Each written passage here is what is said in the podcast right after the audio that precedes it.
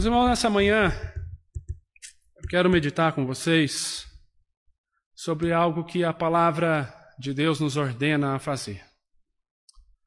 Primeira carta de Paulo aos Tessalonicenses, capítulo 5, verso 17, a palavra de Deus nos diz assim: Orai sem cessar.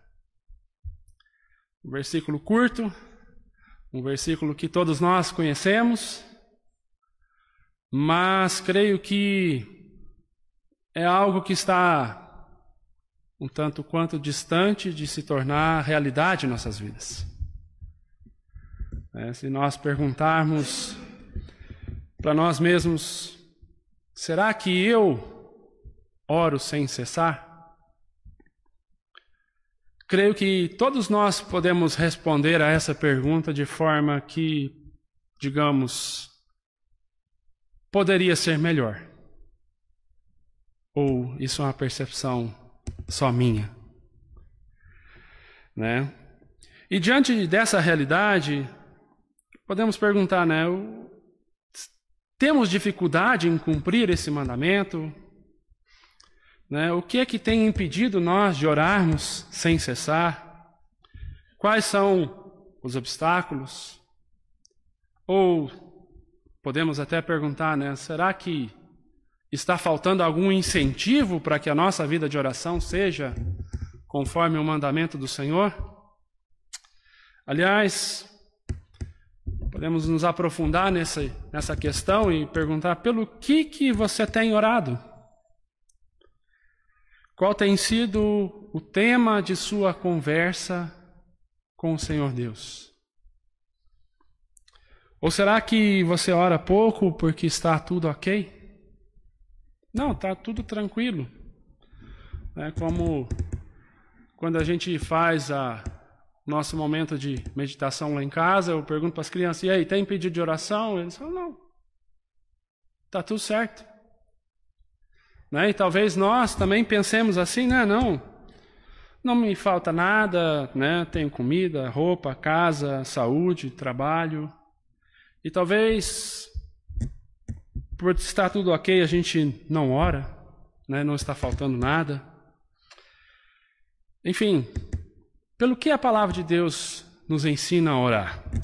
Né? Podemos abrir nossas Bíblias lá em Filipenses capítulo 4 verso 6. Filipenses 4, verso 6, onde diz assim: Não andeis ansiosos de coisa alguma, em tudo, porém sejam conhecidas diante de Deus as vossas petições, pela oração e pela súplica, com ações de graças. Interessante que a palavra de Deus nos fala que em tudo, as nossas é, ansiedades, as nossas petições devem ser feitas conhecidas diante de Deus. 1 né, Pedro capítulo 5, verso 7 diz: lançando sobre ele toda a vossa ansiedade. Então, tudo aquilo que nós necessitamos, nós devemos fazer conhecido diante de Deus. Pensando nesse tudo, ou toda a nossa preocupação ser colocada em oração diante do Pai, vamos ver o que o Senhor Jesus nos ensina em Lucas capítulo 18, versículo 1, versículos 1 a 8. É sobre esse texto que eu quero meditar com vocês nesta manhã. Lucas capítulo 18, versículos de 1 a 8.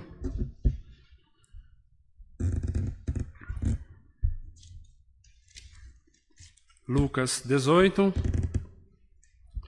versos 1 a 8, onde a palavra do Senhor nos diz: Disse-lhe Jesus uma parábola sobre o dever de orar sempre e nunca esmorecer.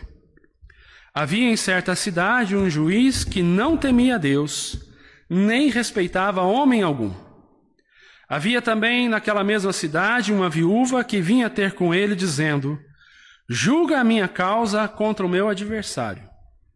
Ele, por algum tempo, não a quis atender, mas depois disse consigo: Bem que eu não temo a Deus, nem respeito a homem algum, todavia, como esta viúva me importuna, julgarei a sua causa, para não suceder que, por fim, venha a molestar-me. Então disse o Senhor: Considerai no que diz este juiz iníquo. Não fará Deus justiça aos seus escolhidos, que a ele clamam dia e noite, embora pareça demorado em defendê-los? Digo-vos que depressa lhes fará justiça.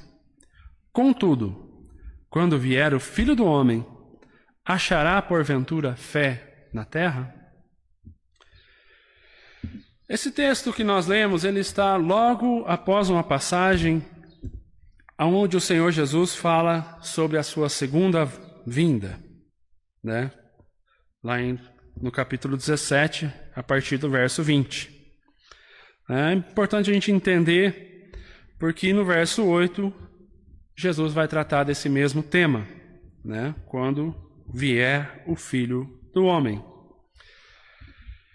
E Jesus conta essa parábola aos seus discípulos com um objetivo claro.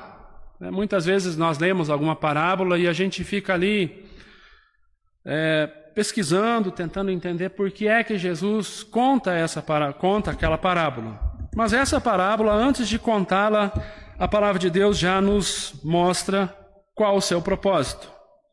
Né? E está lá no verso, verso primeiro, onde o Senhor Jesus nos diz: Disse-lhe Jesus uma parábola sobre o dever de orar sempre e nunca esmorecer, nunca desanimar. Esse é o propósito de Jesus nos contar essa parábola. E qual é essa parábola? Ela está descrita dos versos 2 ao verso 5. Né? Havia em certa cidade um juiz que não temia Deus, nem respeitava homem algum. Havia também naquela mesma cidade uma viúva que vinha ter com ele, dizendo: Julga a minha causa contra o meu adversário. Ele por algum tempo não a quis atender, mas depois disse consigo: Bem que eu não temo a Deus, nem respeito a homem algum. Todavia, como esta viúva me importuna, julgarei a sua causa, para não suceder que por fim venha a molestar-me. Essa é a parábola que o Senhor Jesus nos conta. Essa parábola, para a gente entender, é, ela tem três personagens. E o primeiro personagem, está ali no verso 2, onde o Senhor Jesus nos fala que em certa cidade havia um juiz. Né? E quem é esse juiz? Como que o Senhor Jesus descreve esse juiz? Né? E ele já começa logo falando que esse juiz não temia Deus nem respeitava homem algum. Bom, o juiz de uma certa cidade, ele é considerado ali a autoridade máxima, aquele que julga entre o certo e o errado, aquele que né, decide ali nas causas que os cidadãos trazem a ele para serem resolvidas. Bom, eu fico imaginando que tipo de justiça havia naquela cidade, né? com um juiz com essa descrição. Um juiz que não temia a Deus, portanto, é, não considerava a autoridade de Deus sobre a sua vida, né, a palavra de Deus, e que né, ele diz aqui que nem respeitava homem algum. Né? Se a gente for tentar entender isso, né, o que, que significa esse não respeitar homem algum, quer dizer que ele não, não sentia vergonha de nada que ele fazia diante dos homens. Né? Não tinha nenhum problema em fazer o mal, não sentia vergonha diante dos homens por causa disso. Então, uma pessoa desse, desse, com essa descrição, na posição que ele se encontrava de juiz, de autoridade, era alguém extremamente ruim, né? O próprio Senhor Jesus descreve ele no verso 6, né? Considerai no que diz este juiz iníquo, um juiz ímpio, né? Sem é, valores, né? Nenhum. Né? Então esse juiz estava ali, né? Naquela cidade exercendo o seu cargo. Segundo personagem dessa parábola que o Senhor Jesus nos conta é a viúva. Né? E a gente precisa entender quem é essa viúva. Né? No verso 3, Diz assim: Havia também naquela mesma cidade uma viúva que vinha ter com ele, dizendo: Julga minha causa contra o meu adversário. A gente precisa entender quem era uma viúva no contexto, na época em que o Senhor Jesus contou essa parábola, enquanto ele esteve aqui na terra. Viúvas eram pessoas totalmente desamparadas, né? É, isso já vem desde lá do Antigo Testamento, por exemplo, quando a gente olha para a lei de Moisés, a gente pode ler lá em Deuteronômio capítulo 14. Deuteronômio capítulo 14,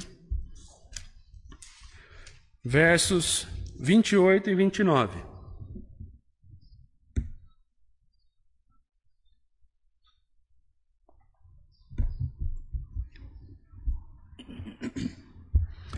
Deuteronômio capítulo 14, verso 28 e 29, é, fala a respeito né, dos dízimos que o povo de Israel deveria entregar ao Senhor e o que deveria ser feito, né? Então, no verso 28 do capítulo 14, diz assim: Ao fim de cada três anos, tirarás todos os dízimos do fruto do terceiro ano e os recolherás na tua cidade. Então virão o levita, pois não tem parte nem herança contigo, o estrangeiro, o órfão e a viúva, que estão dentro da tua cidade, e comerão e se fartarão, para que o Senhor teu Deus te abençoe em todas as obras que as tuas mãos fizerem.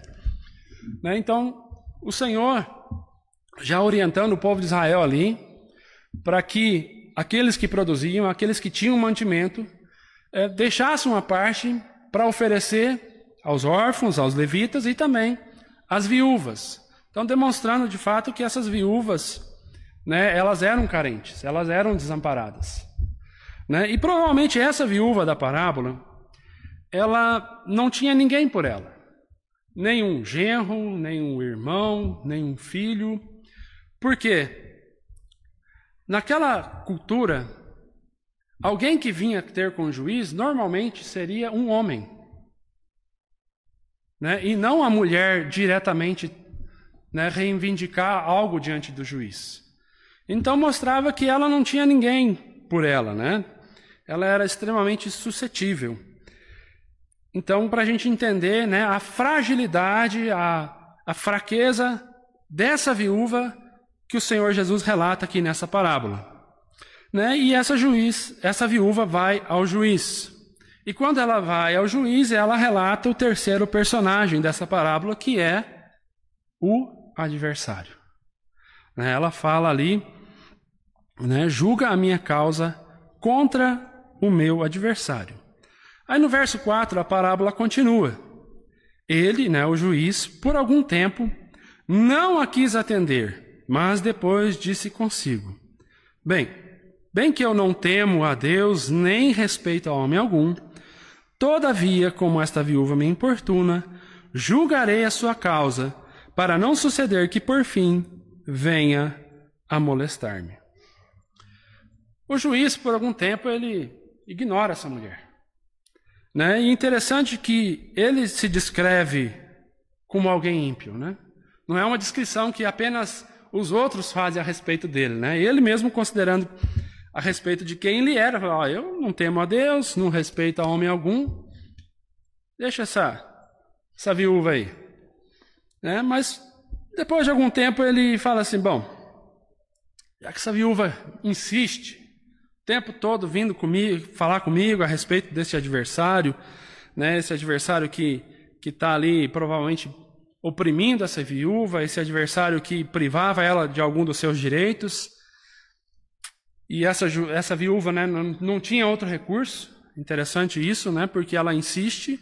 Né? Ele fala no verso 3 que ela vinha ter com ele, né? e depois, no verso 5, o próprio juiz fala né, que essa viúva estava importunando ele. Então, provavelmente, toda vez que essa viúva via esse juiz, ela ia ter com ele e, e né, falava: julga minha causa, estou com problema aqui. Esse juiz fala assim: então, tá bom, para que ela pare de me encher as paciências, para que eu não seja mais né, incomodado por essa viúva, eu vou atender o seu pedido e vou julgar a causa dela. Essa é a parábola que o Senhor Jesus conta ali aos seus discípulos, né? E por consequência, né, nós também a recebemos como palavra do Senhor Jesus. E o Senhor Jesus fala no verso 6: Considerai no que diz este juiz iníquo. Essa viúva totalmente desamparada, frágil, é, necessitada ali, né, tendo um adversário que estava provavelmente privando ela de algum dos seus direitos, ela vai talvez a pior pessoa que a gente poderia imaginar, que é descrita aqui como uma pessoa que não temia Deus e não respeitava homem algum. E mesmo assim, toda essa circunstância, ela tem o seu pedido atendido. Por isso que o Senhor Jesus fala: considerai no que diz esse juiz iníquo. E aí no versículo 7, né, o Senhor Jesus começa a fazer a aplicação dessa parábola. E ele diz: Não fará Deus justiça aos seus escolhidos, que a ele clamam dia e noite, embora pareça demorado em defendê-los? Bom, para a gente entender a aplicação, nós precisamos entender também os personagens reais. Né? E é importante a gente fazer uma observação aqui. O Senhor Jesus, de forma nenhuma, está comparando Deus a esse juiz iníquo. Né? Muito pelo contrário, eu creio que ele está fazendo um contraste né? para a gente entender a diferença né? e como Deus é bem maior. Né? Então nós precisamos entender quem é Deus quem são os escolhidos e quem são os adversários dos eleitos de Deus. Né? Então vamos é, para esses personagens da vida real, então, né? Quem Deus é? E isso, o conhecer a Deus, saber quem Deus é, isso é vital para as nossas vidas. Porque o conhecimento de, que nós temos de Deus ou de quem colocamos como Deus em nossa vida, determina toda a nossa todo o nosso procedimento, todo o nosso comportamento, aquilo que esperamos, a forma com que vivemos, depende do conhecimento de Deus. E o conhecimento de Deus é algo extremamente importante na vida dos filhos de Deus. Por exemplo, lá em Jeremias, capítulo, 20, capítulo 9, a palavra de Deus nos fala a respeito do conhecimento de Deus. Jeremias capítulo 9, versículos 23 e 24 diz assim: Assim diz o Senhor: Não se glorie o sábio na sua sabedoria, nem o forte na sua força, nem o rico nas suas riquezas.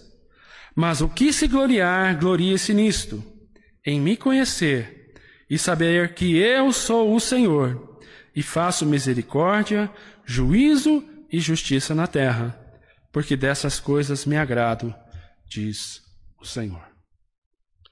Nós precisamos conhecer a Deus, né, para que a gente possa entender toda a nossa vida, qual é o ponto de início, qual é o propósito de Deus, por que as coisas estão erradas, como as coisas podem ser consertadas e para onde a história caminha.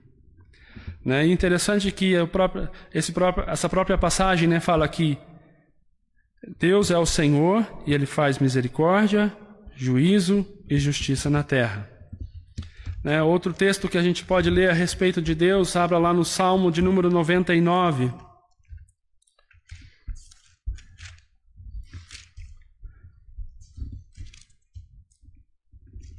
Salmo 99 diz assim: Reina o Senhor, tremam os povos. Ele está entronizado acima dos querubins. Abale-se a terra. É, primeiro ponto, primeira característica que nós vemos aqui que Deus reina sobre todas as coisas. O Senhor é grande em Sião e sobremodo elevado acima de todos os povos. Celebrem eles o teu nome, grande e tremendo, porque é santo. É, Deus é grande e Deus é santo. És rei poderoso que ama a justiça. Tu firmas a equidade e executas o juízo e a justiça em Jacó. Né? O Senhor é rei, ele é santo e ele é o justo juiz. Verso 5: Exaltai ao Senhor nosso Deus e prostrai-vos ante o escabelo de seus pés, porque ele é santo. Moisés e Arão entre, entre os seus sacerdotes e Samuel entre os que lhe invocam o nome, clamavam ao Senhor, e ele os ouvia. Falava-lhes na coluna de nuvem, e eles guardavam os seus mandamentos e a lei que lhes tinha dado. Tu lhes respondeste, ó Senhor nosso Deus. Foste para eles perdoador, ainda que tomando vingança dos seus feitos. Exaltai ao Senhor nosso Deus, e prostrai-vos ante o seu santo monte, porque santo é o Senhor nosso Deus. Interessante que esse Salmo 99, semelhantemente ao que Isaías viu na sua visão, ele cita três vezes que Deus é santo. Né? E é importante nós lembrarmos desse atributo de Deus, que Deus é santo, que Ele está totalmente acima de qualquer criatura. Né? Deus é o Criador. Ainda no Salmo de número 96, podemos ler né, a respeito de quem Deus é. Salmo 96 diz assim: Cantai ao Senhor um cântico novo, cantai ao Senhor todas as terras, cantai ao Senhor, bendizei o seu nome, proclamai a sua salvação dia após dia. Anunciai entre as nações a sua glória, entre todos os povos as suas maravilhas. Porque grande é o Senhor e muito digno de ser louvado, temível mais que todos os deuses. Porque os deuses dos povos não passam de ídolos, o Senhor, porém, fez os céus. Glória e majestade estão diante dele força e formosura no seu santuário. Tributai ao Senhor, ó famílias dos povos. Tributai ao Senhor glória e força. Tributai ao Senhor a glória devida ao seu nome. E trazei oferendas e entrai nos seus átrios.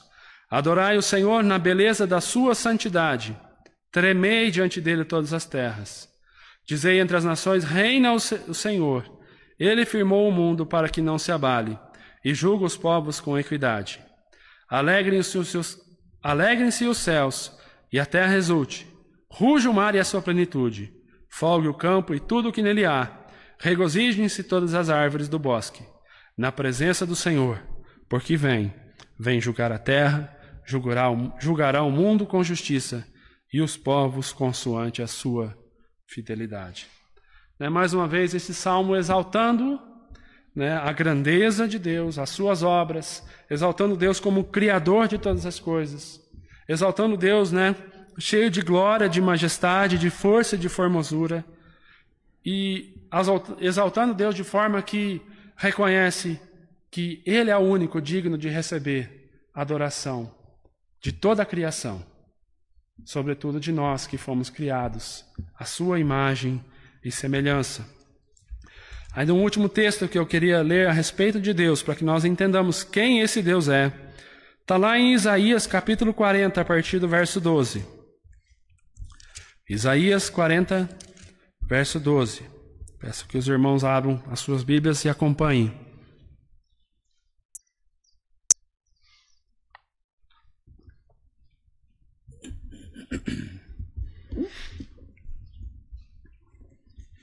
Isaías capítulo 40, a partir do verso 12, onde a palavra do Senhor nos diz: Quem na concha de sua mão mediu as águas e tomou a medida dos céus a palmos?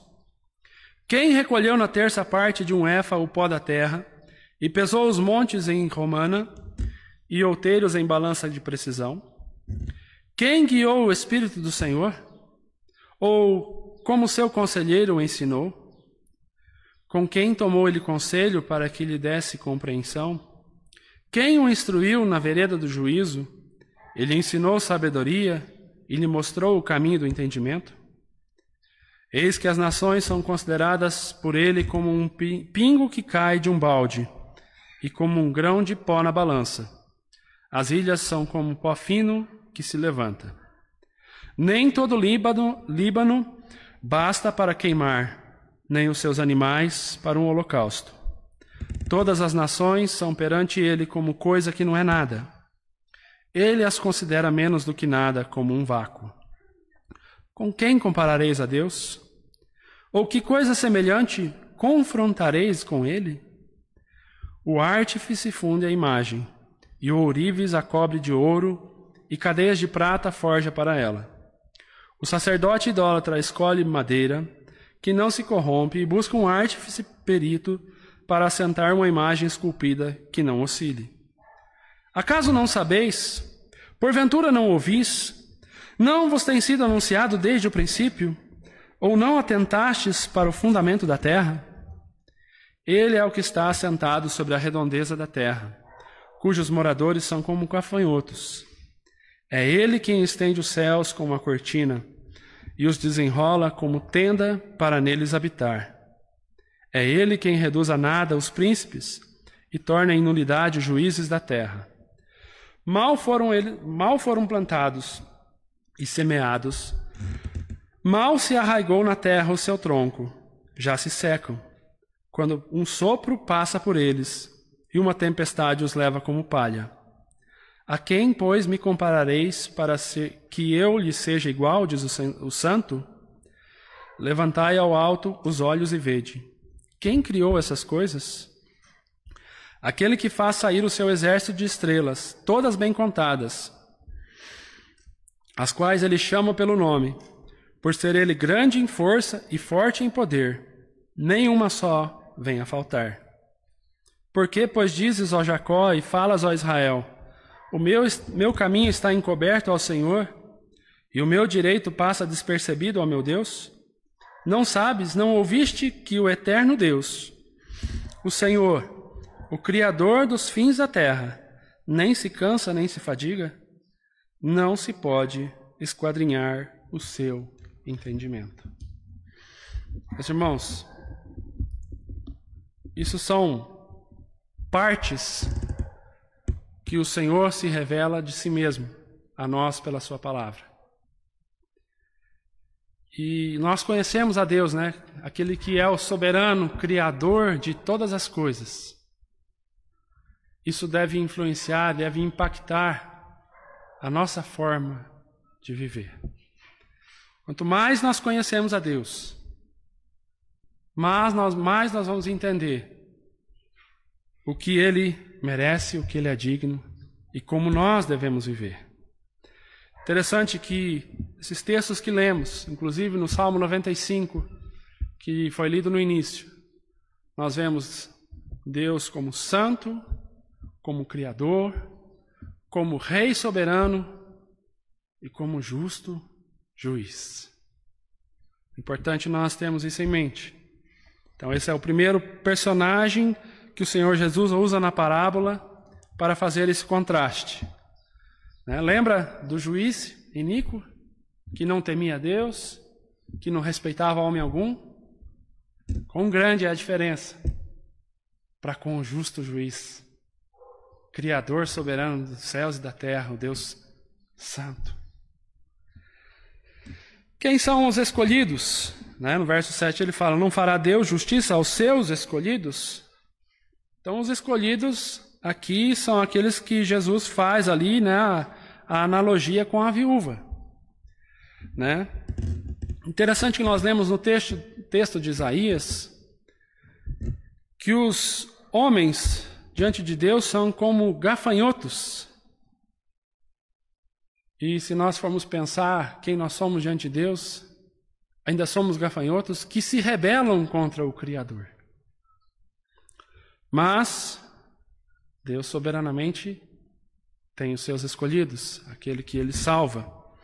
E para entendermos quem são os escolhidos, qual é, a, qual é a identidade desses escolhidos de Deus, eu peço para que você abra a sua Bíblia lá em Efésios capítulo 1, a partir do verso 1.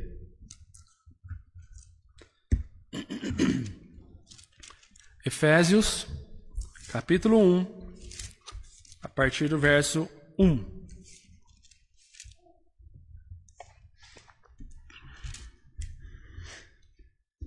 Onde a santa palavra de Deus nos diz: Paulo, apóstolo de Cristo Jesus, por vontade de Deus, aos santos que vivem em Éfeso e fiéis em Cristo Jesus.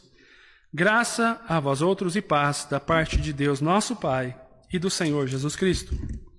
Bendito o Deus e Pai de nosso Senhor Jesus Cristo, que nos tem abençoado com toda sorte de bênção espiritual nas regiões celestiais em Cristo. Assim como nos escolheu nele antes da fundação do mundo, para sermos santos e irrepreensíveis perante ele. E em amor nos predestinou para ele, para a adoção de filhos, por meio de Jesus Cristo, segundo o beneplácito de sua vontade para louvor da glória de Sua graça, que Ele nos concedeu gratuitamente no amado, no qual temos a redenção pelo Seu sangue, a remissão dos pecados segundo a riqueza da Sua graça, que Deus derramou abundantemente sobre nós em toda a sabedoria e prudência, desvendando-nos o mistério da Sua vontade, segundo o seu beneplácito que propusera em Cristo de fazer convergir nele, na dispensão da plenitude dos tempos, todas as coisas, tanto as do céu como as da terra. Nele digo, no qual fostes também feitos herança, predestinados segundo o propósito daquele que faz todas as coisas conforme o conselho de sua vontade, a fim de sermos para louvor de sua glória, nós, os que de antemão esperamos em Cristo em quem também vós, depois que ouvistes a palavra da verdade, o evangelho da vossa salvação, tendo nele também crido, fostes selados com o Santo Espírito da promessa, o qual é o penhor da nossa herança, até ao resgate da sua propriedade, em louvor da sua glória. Esse texto fala a respeito dos escolhidos de Deus, aqueles que o Senhor Jesus cita na parábola. Interessante que eles são escolhidos em amor, como nós vemos no versos 4 e 5, pelo Pai. São salvos pelo Filho, né? verso 7 diz: temos redenção pelo seu sangue, a remissão de pecados segundo a riqueza da sua graça, e selados no Santo Espírito da promessa. Né? Temos a garantia que aqueles que creem no Senhor Jesus recebem o Espírito Santo têm a marca da promessa, têm a certeza de que serão e estão salvos por todo sempre. Essa é a bênção daqueles que são escolhidos. Né? E como que eu sei que eu sou escolhido?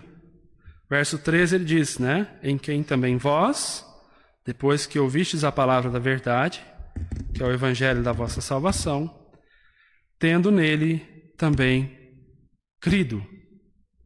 Nós recebemos a salvação pela fé. Né? Podemos ler ali em João capítulo 1, verso 12.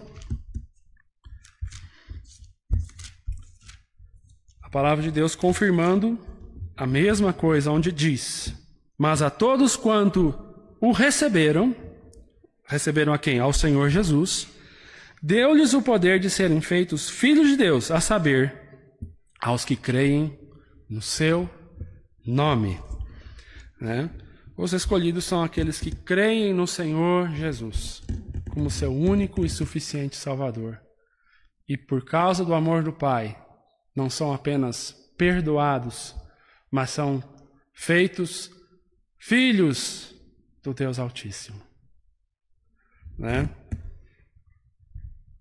E quando a gente começa a entender quem é Deus, quem são os escolhidos, quão grande é a distância da comparação do juiz iníquo, da viúva desprotegida, desamparada, sem ninguém por ela, ao Deus Santo, Todo-Poderoso, Criador dos céus e da terra, e aos seus escolhidos, aqueles que creem no Senhor Jesus, e são amados pelo Pai. São amados pelo Pai. Então, se essa viúva, sem ter ninguém por ela, ela vai ter com esse juiz que, entre aspas, não valia nada, e ela é atendida, o Senhor Jesus Né? Diz: será que aqueles que são eleitos, filhos amados de Deus, ao Deus Todo-Poderoso, justo juiz, será que eles não são atendidos por esse Pai amoroso? Esse é o contraste da parábola. Né? Mas ainda tem mais outra coisa. Então, quais são os adversários dos eleitos de Deus? Né? Ou o adversário? Por que é que nós devemos orar? Entendo que adversário do cristão, do filho de Deus, é tudo aquilo que tem o propósito de diretamente ou indiretamente nos afastar da comunhão com Deus. E para entender essa comunhão, nós precisamos voltar para entender quem, é, quem Deus é e quem nós somos em Cristo Jesus. O que, qual é o bem mais precioso que uma pessoa pode ter? É a comunhão com Deus. Então, tudo aquilo que se opõe à nossa comunhão com Deus deve ser considerado como adversário. Né? Tudo aquilo que nos induz ao pecado, e o pecado faz separação de nós e Deus, deve ser considerado como adversário. E a palavra de Deus cita alguns desses adversários. E eu quero ler com vocês alguns textos para a gente entender isso. Né? A nossa própria carne é um adversário. A nossa natureza pecaminosa. A palavra de Deus nos diz em Romanos capítulo 5, 12, que em Adão, todos nós somos herdeiros da morte, somos pecadores. Né? Gálatas capítulo 5, quando ele fala do fruto do Espírito, Gálatas 5, a partir do verso 16, diz assim: Digo, porém, andai no Espírito e jamais satisfareis a concupiscência da carne. Concupiscência significa cobiça. Porque a carne milita e é interessante a gente eh, observar esse termo milita, que vem de militar, de guerra, de luta. Né? A carne milita contra o espírito e o espírito contra a carne, porque são opostos entre si, para que não façais o que porventura seja do vosso querer, né? vontade da carne, cobiça da carne. Mas se sois guiados pelo espírito, não estáis sob a lei. Ora, as obras da carne são conhecidas e são prostituição, impureza, lascívia, idolatria, feitiçarias, inimizades, porfias, ciúmes, iras, discórdias, dissensões, facções, invejas, bebedices, glutonarias e coisas semelhantes a estas, a respeito das quais eu vos declaro, como já outrora vos preveni, que não herdarão o reino de Deus os que tais coisas praticam. Interessante, né? Cada uma dessas características, cada uma dessas atitudes, elas ou são né, exercidas para o próprio prazer ou são exercidas porque a gente não atingiu aquilo que a gente queria. Né? Por, por exemplo, né, ciúme, ira, discórdia, briga. Muitas vezes acontecem porque a minha vontade não foi atendida. Mas ele continua no verso 22. Mas o fruto do Espírito é amor, alegria, paz, longanimidade, benignidade, bondade, fidelidade, mansidão e domínio próprio. Contra essas coisas não há lei. E os que são de Cristo Jesus crucificaram a carne com as suas paixões e concupiscências. Se vivemos no Espírito, andemos também no Espírito. Não nos deixemos possuir de vanglória, provocando uns aos outros, tendo inveja uns dos outros. Interessante que as características do fruto do Espírito Todas elas negam o próprio eu. Todas. Né? Então, o fruto do espírito, o próprio eu é negado. O fruto da carne, o eu é exaltado. Né? E aí ele fala né, que o fruto da carne merece a condenação e contra o fruto do espírito não há lei. Então, só para mostrar que a nossa própria carne ela é nossa inimiga, é nossa adversária. Outro adversário está tá relatado lá em Tiago, capítulo 4. Eu quero ler do verso 1 ao 7, onde diz assim: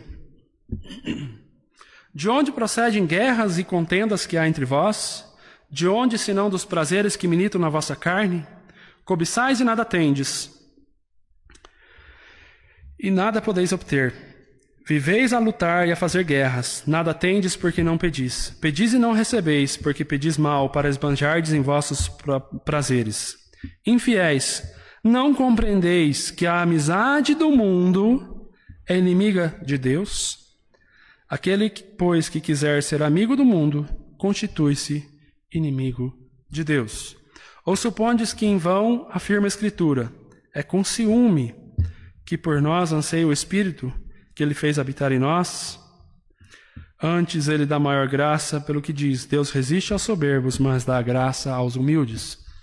É, outro adversário é o mundo. E o mundo não o mundo criado, mas o sistema em que os descrentes vivem. É por isso que a palavra de Deus em Romanos 12, verso 1, diz, 1 e 2 diz que a gente não tem que se conformar com este século. Né? O sistema que o mundo vive, um sistema à parte, separado de Deus, que vive como se Deus não existisse. Né? E esse sistema é um adversário que nós temos que enfrentar. Embora creiamos que somos salvos pelo Senhor Jesus Cristo, que somos feitos filhos de Deus, nós estamos no mundo. E nós temos que enfrentar. Todo dia a gente tem que sair para trabalhar, temos que conviver com os nossos vizinhos, com familiares não crentes, nossos filhos vão à escola, vão à universidade, e o sistema está aí. E o cristianismo é como se fosse uma contracultura, né? E nós temos que enfrentar, são adversários. E um outro adversário que a palavra de Deus nos cita, está lá em 1 Pedro, 1 Pedro capítulo 5.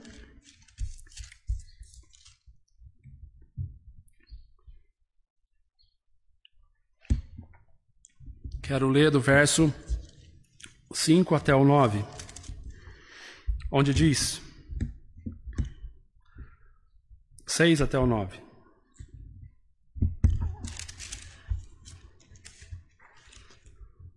Diz assim: Humilhai-vos, portanto, portanto, sob a poderosa mão de Deus, para que ele em tempo oportuno vos exalte, lançando sobre ele toda a vossa ansiedade, porque ele tem cuidado de vós.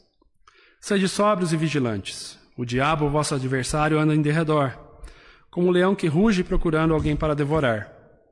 Resisti-lhes firme na, firmes na fé, certos de que sofrimentos iguais aos vossos estão se cumprindo na vossa irmandade espalhada pelo mundo. Então, ele deixa bem claro outro adversário que os crentes têm, né? Lembrar que a carta de primeira carta de Pedro foi escrito a cristãos que estavam sendo é, perseguidos de forma bastante intensa, de forma que eles eram forasteiros, peregrinos, né? tiveram que sair das suas cidades, de suas casas e ir para outros lugares por causa do Evangelho. E aqui ele cita, né, o diabo, vosso adversário, anda em derredor como um leão que ruge, procurando alguém para devorar. Né? Podemos citar outros adversários, né, da vida do crente, da vida do povo de Deus, né? As dificuldades na pregação do evangelho, né? Se a gente olha para as cartas de Paulo, Paulo ora para que as portas sejam abertas para que ele possa pregar o evangelho, então mostrando que há dificuldades, a perseguição dos crentes, dos cristãos, né? Adversário, né? Uh, e, e precisamos, né? Orar porque as pessoas já esquece né, que Cristo vai voltar. Né? E, e temos dificuldades em orar pela volta de Cristo muitas vezes, porque estamos focados no aqui e agora, né, no mundo. Né? Então, esses são os adversários. Então, no verso 7 do, da, da, parábola que nós estamos lendo aqui, né, diz: Não fará Deus justiça aos seus escolhidos, que a Ele clamam dia e noite embora pareça demorado em defendê-los. Né? Então, por que nós devemos orar? Eu creio que esse texto mostra que nós devemos orar porque nós precisamos reconhecer que sem o auxílio do Senhor Jesus é impossível nós lutarmos contra esses adversários. O próprio Senhor Jesus diz, né, em João capítulo 15, verso 5: Sem mim nada podeis fazer. Né? Mateus capítulo 6, verso 8 diz que Deus já sabe tudo que nós precisamos antes de nós pedir. Então, por que é que o Senhor Jesus nos incita a orar sempre, sem nunca esmorecer, sem nunca desanimar? Porque nós precisamos saber que nós somos dependentes do Senhor. Deus sabe que nós precisamos dele. Mas se a gente olhar para, o nosso, para a nossa correria do dia a dia, muitas vezes nós nos esquecemos que somos dependentes do Senhor. É. O próprio Senhor Jesus, quando Ele nos ensina a oração que a gente conhece como a oração do Pai Nosso, Ele nos ensina a orar por esse tipo de coisas contra os adversários. Ele nos ensina a orar, venha o teu reino. É, que o Evangelho avance, que Cristo volte. Ele nos ensina a orar, perdoa-nos os nossos pecados. Ele nos ensina a orar, não nos deixes cair em tentação.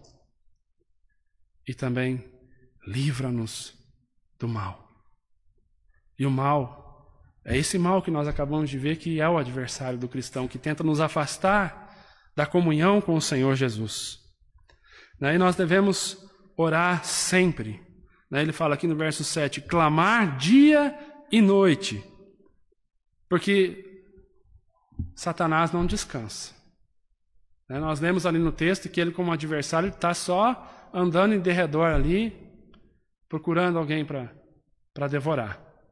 Né? E a oração, eu entendo que ela é um meio de graça, onde nós somos aproximados do Pai.